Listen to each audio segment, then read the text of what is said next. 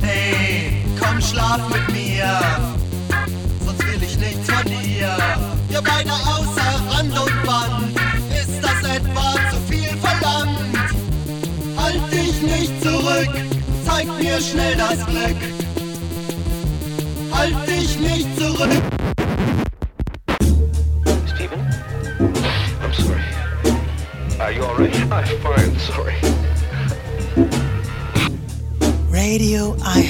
Dream.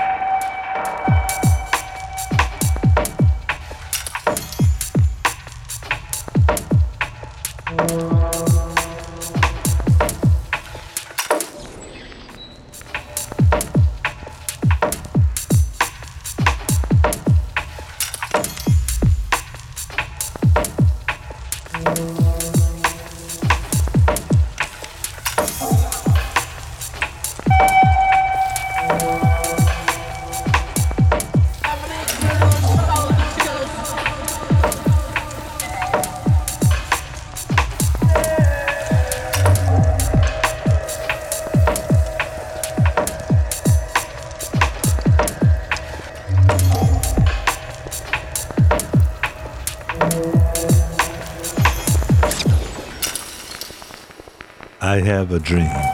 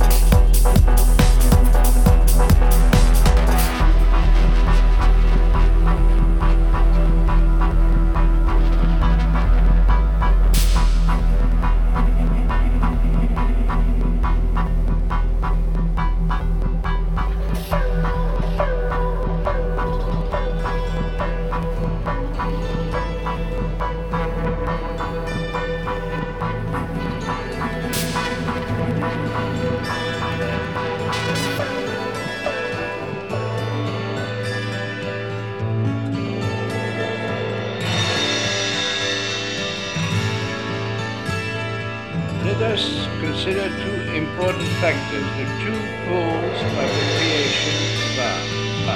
The artist on the one hand, and on the other, the spectator, later becomes the posterity. To all appearances, the artist acts like a mediumistic being from the labyrinth beyond time and space.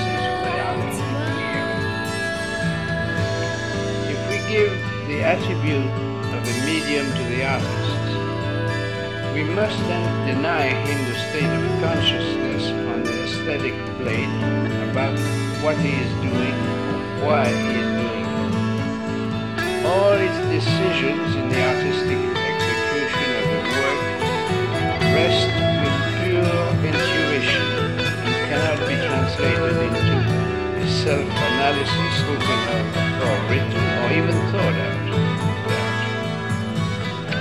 T.S. Eliot, Eliot, in his essay on tradition and the individual talent, writes, more perfect the artist, more completely separate in him will be the man who suffers and the mind which creates him. More perfectly will the mind digest and transmute passions which are it- its material. Millions of artists create. Only a few are discussed or collected by the spectator, and many less again are consecrated by posterity. In the last analysis, the artist may shout from all the rooftops that he is a genius.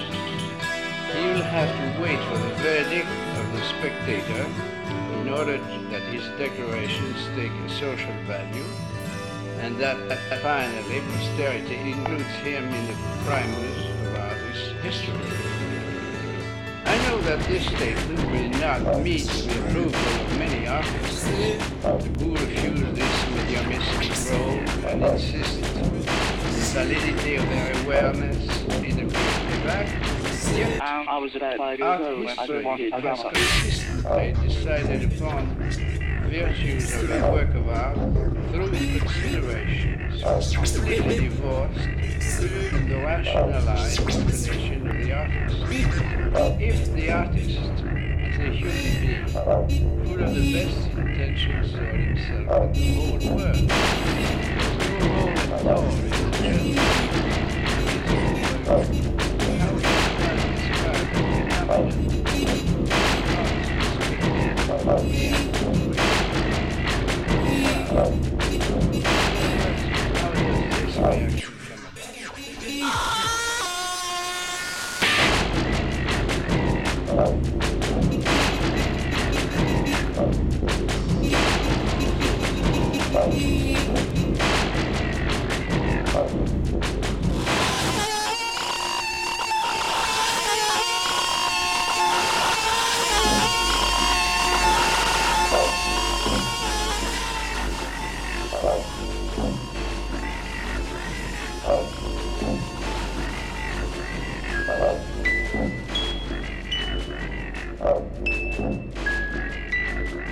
Take